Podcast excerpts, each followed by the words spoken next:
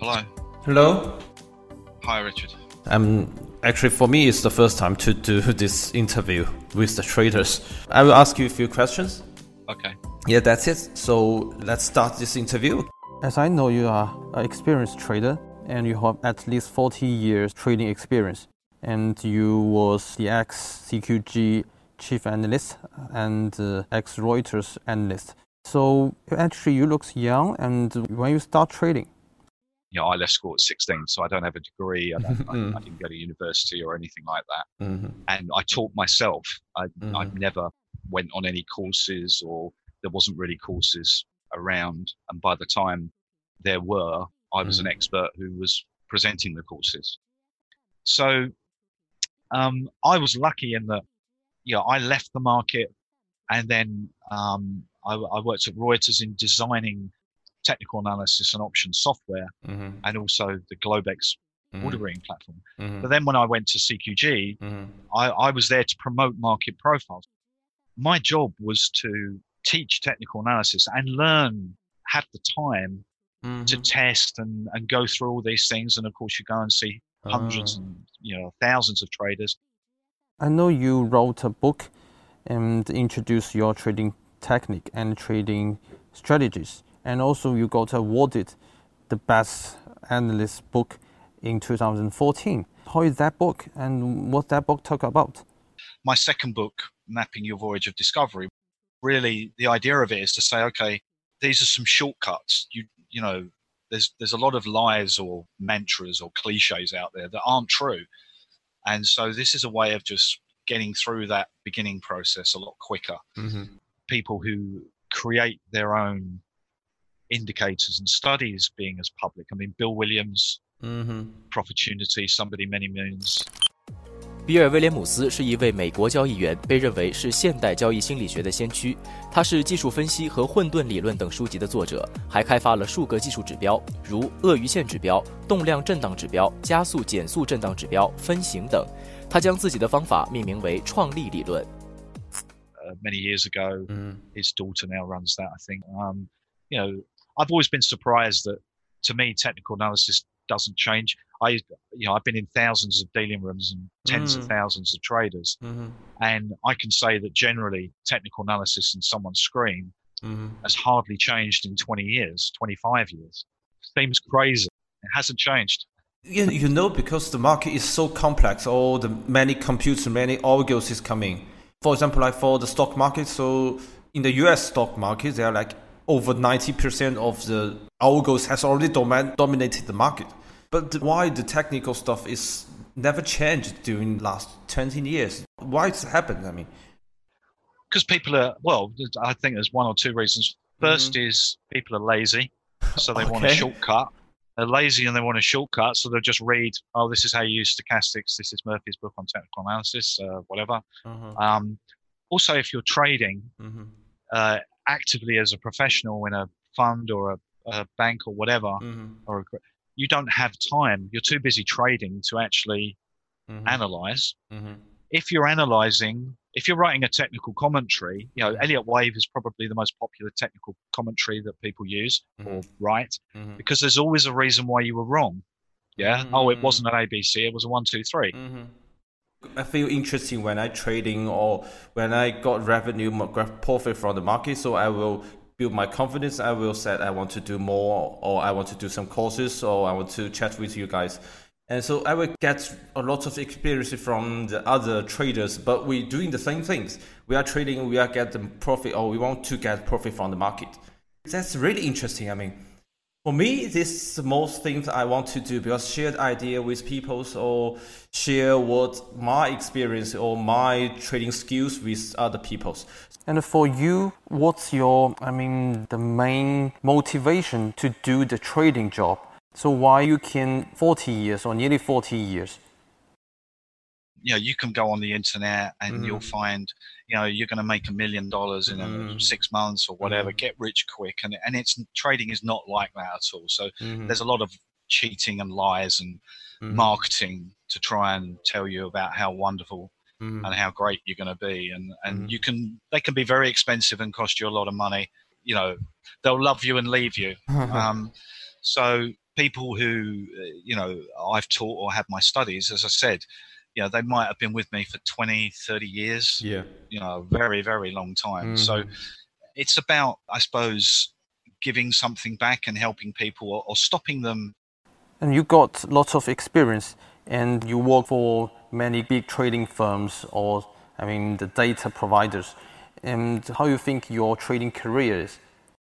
I actually, I'm lucky in that very few people have been given the job mm-hmm. of doing all that. I, I, mean, I when DeMark, Tom DeMark came out, I, I mm-hmm. you know, I had a whole year mm-hmm. to go through his studies and what's good for this, what what suits this, and most people, very few people have that opportunity. So I'm very lucky and unique. There's not me mm-hmm. in in having that getting paid mm-hmm. to do that. I, you know, more recently I got paid for yeah, two you, years. Yeah, you got paid and you, you can do that. That's that's pretty exactly. You're getting paid. To, there's a big difference. Yeah? yeah, that's right. You know, not many people get that mm-hmm. opportunity, and mm-hmm. a lot of people who who are employed mm-hmm. to get that opportunity mm-hmm. are super intelligent mathematicians. Yeah. So they might be far more intelligent or educated than I am, and as you know, in the retail side, a lot of retail traders they will frequently to trade, and I don't know if they wrote a plan for their trading. Can you give them some advice about how to build their strategy or how to set up their trading framework? Um, well, the first thing from what they're doing mm-hmm. is they're not going to make money, and yep. that's pretty much guaranteed. um, what you have is um, you have to create um, a structure. Think about it as building a house. Yeah. Mm-hmm. So how how big a house do you want to build? Well, I don't know. Depends how much money I have or my budget. But you have to have the foundations. You know, the things that are going to keep the house from stop the house from falling down. So you have to create a structure that suits your how you understand risk, how you feel comfortable with risk. Some of them have been with me for 20 or 30 years, and I've been involved for 40 years. Yeah. Well, you can't do that unless you have a structure, unless you have a method that um, you know tells you what to do. So, just give us some advice. I mean, more specific uh, key points of how to build a structure. Um, so, I, I had the structure that I created and, and the studies and the way of looking at markets. So, Mm-hmm. The main thing that I do is I look at multiple time frame analysis on one chart. A five minute chart, mm-hmm. and I could tell you all, all the supports and resistances mm-hmm. for the 30, 60, 120, 240 mm-hmm. half day chart all on one screen. Mm-hmm. So that helps me. I don't have to keep on changing. Oh, what's the The first thing I would say is create your trading time frame. Mm-hmm. Um, now that could be if you're day trading, I think it's difficult to go much beyond 15 minutes mm-hmm. because if you're doing even a 30 minute, if you're using a 10 period stochastic on a 30 minute chart, yeah, it takes five hours for it to go through one cycle. Yeah, so yeah. 30 minutes. Mm-hmm. So if you're using a 60 minute, it takes 10 hours. Yeah. So the actual your indicator as you're using it is not much use to you because mm-hmm. um, of for day trading. So I would say create your time frame chart 1st mm-hmm. and that is what you want to trade off. Mm-hmm. Um, whenever you do a trade, you're you mm-hmm. you have a plan. Yeah. Yeah. And yeah. risk is part of that plan, and the stop is part of your plan. The position, let's say, I don't know, you know, the crude oil goes up 15 cents mm-hmm.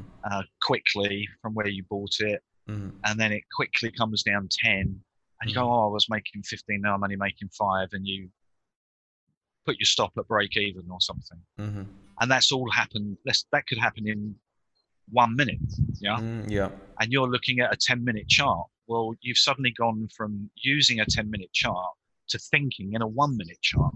Mm-hmm. And if you're doing that, that's probably not a good idea. Mm. Um, or you should be trading in a one minute chart to begin with. Yeah. Because if you're panicking, um, mm-hmm. you, you're trading a too high front time frame chart. So um, you've got to try and say, that's what about structure and the plan is. You've got to have a plan if your plan isn't clear, don't hit the button. Mm-hmm. You know, wait and say, okay, well, I'm, you know, or using swing points on on short term charts is a good way of moving a trailing stop. In, you know, the trade is making money. Yeah. And you say, okay, well, now now another swing pattern is formed. I'm going to put my stop. I'm going to move my stop up. or you can use. I mean, I, I really like moving linear regression lines mm. as a hmm. way of tracking a trend because it doesn't matter how steep or shallow the trend is, a moving mm. linear hmm. regression line will track it. Mm-hmm. So it's much better than a moving average. You know, have the tools to track mm-hmm. your profitable trades, mm-hmm. and then mm-hmm. it's much easier to stick to the rules. It, it's you know, it's very difficult when you first put a trade on. Mm. Um, you know, that first I don't know five minutes to an hour mm-hmm. or 15, uh, 30 minutes if you're day trading can be very difficult mm-hmm. because, oh, I was making now it's not making as much. Oh, you know, you, you're really trying to look at it too much. Mm-hmm. Um, so uh, have some tools for your trailing stop and be able to move your stop. Mm-hmm. And again, that gets rid of a lot of the psychological problems. Okay. You've also got to be aware of volatility changes. So, for example, if I'm, let's say, my typical risk on um, the S and P mm-hmm. is three big figures. Yeah, mm-hmm. and yep. I don't think you can put your stock less than two big figures. It's very mm-hmm. difficult.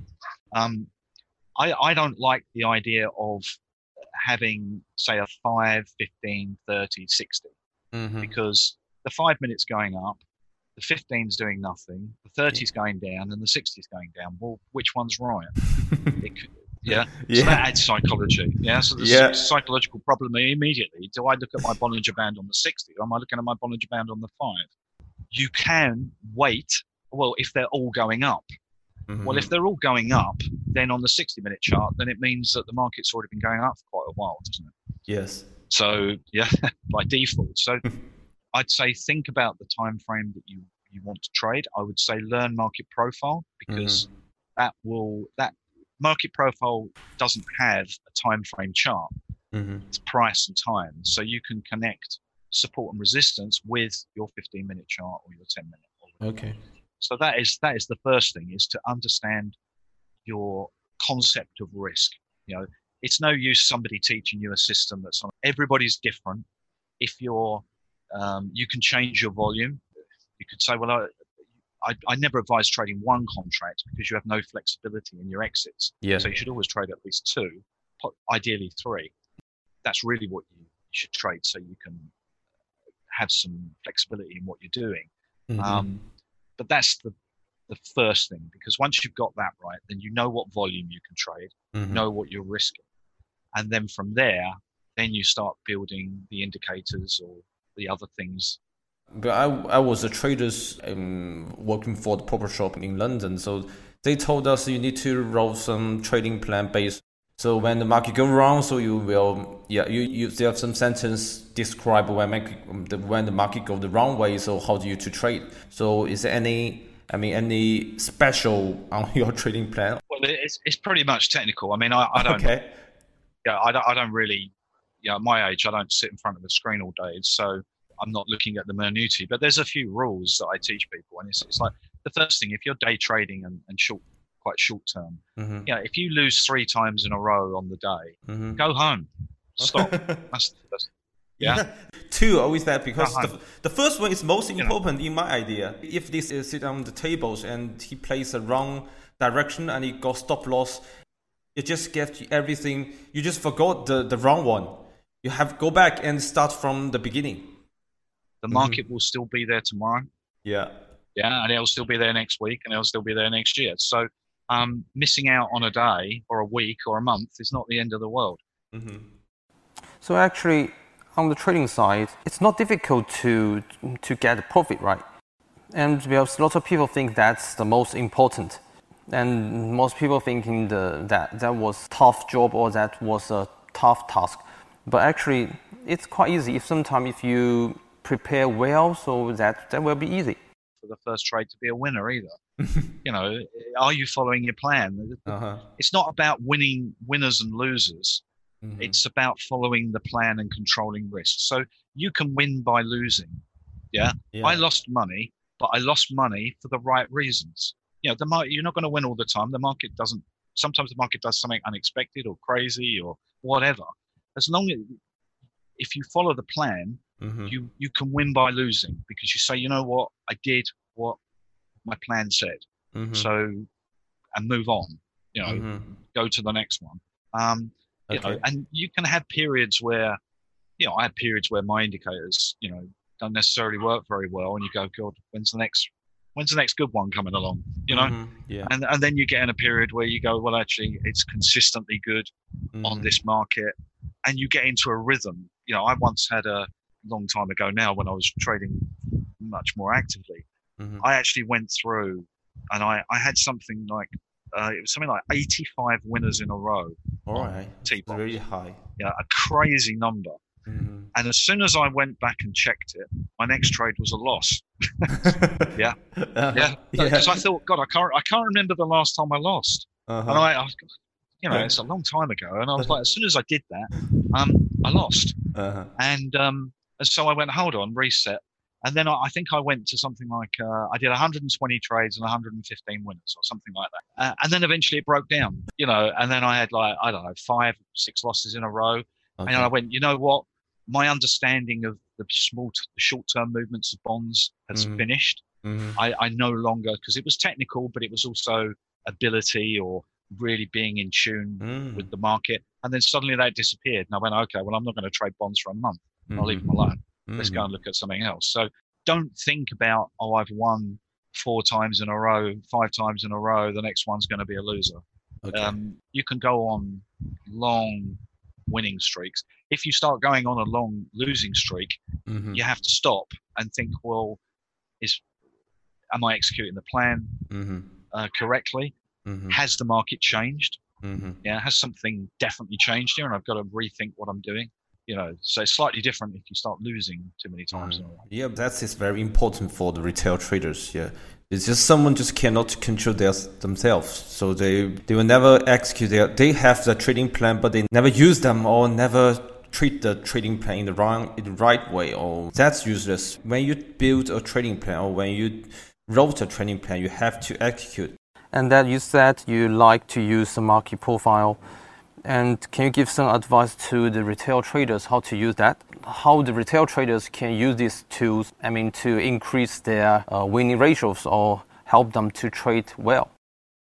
One major thing about market profile, as mm. opposed to most technical indicators, most technical, um, what market profile does is it links price and time and volume, mm-hmm. and it does it all in one picture. Um, the way that I use profile is my own way, and it a way that I create normally look at today's profile. I don't really care about mm-hmm. the profile as it's building today. I'm looking at where the profile is in the relationship to the previous days or mm-hmm. the current trend. Yeah. So a slightly different way of looking at it. Mm-hmm. Okay. For me, I use market profile every day. I will focus on like uh, previous day and some um, single print or other when the market go up very quickly or he just jump to another certain point or certain level. So just all one single print on, on the chart. So I will use there some gap between the different profiles or different. My advice for, for people starting on profile is if you're looking for your reference, your reference is mm-hmm. the previous five days. Yeah. And, and the reason for that is most traders can't remember what happened more than five days ago. Yeah. yeah so if, when beginning your reference points, that's where you Okay. It's the most recent history. Yeah. And that's where you want to concentrate your effort. Okay. Individual traders, they usually use Fibonacci retracement or Bollinger Band or the primary indicators or secondary indicators. Are they, these kind of indicators efficient or is it effective trading skills? So do you suggest the individual traders they use these kind of I mean indicators to build their strategies? Um, yeah, that's fine, but you've got to remember that technical analysis or whatever those studies you choose to use mm-hmm. are a support structure.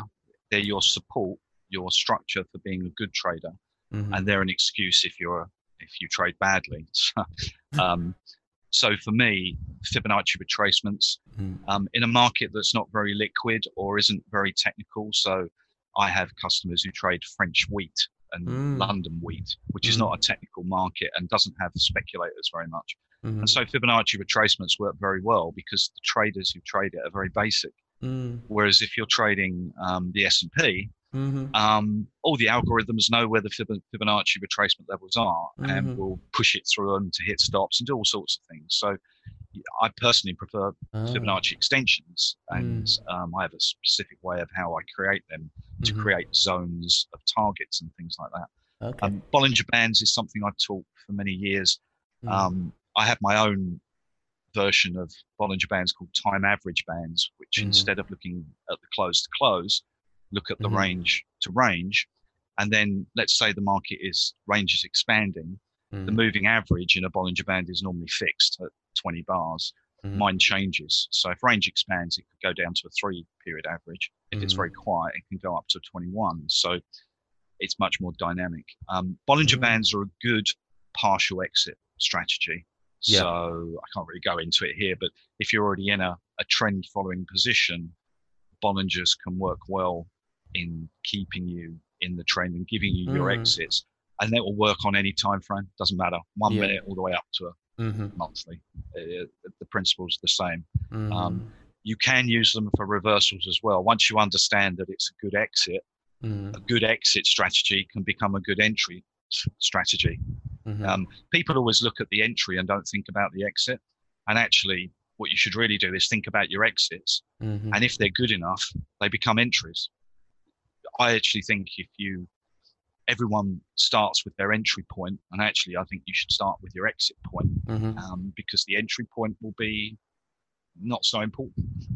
this depends on different, uh, I mean, different strategies. If you, if you yeah. are like scalpers, you have to you have to make sure every every trade is especially for the entries. When I actually place a trade, yeah, if you're scalping, you know. yeah, yeah. When when I place a trade, I have to. My purpose is the trade can can can be go out or get revenue in the in next few seconds. So so I can just get out of the market. Okay. Yeah, I mean that's not that, that's scalping. You're not really yeah. technical tools for scalping. yeah, you have to re you have to redefine data. So that's right. Certain software programs Something mm. like CQG has a thing called T-flow, yeah. which builds builds bars based on the activity of, of hitting the bid and taking the ask. So yes, bars can build right. in seconds. That's right. And so if you use something like that, you can then you've redefined data, mm. and that's very important. The idea of redefining data mm. again, a lot of people don't do that, and they should. Mm-hmm. So if you're using something like T-flow, then you can mm-hmm. use technical tools to scalp. Oh. If you were using a five minute bar, mm-hmm. then that's no use to you. Yeah. It's too long. Yes. So think about redefining data mm-hmm. to suit what you want to try and achieve. Mm-hmm. Um, but scalping is hard work and very intensive.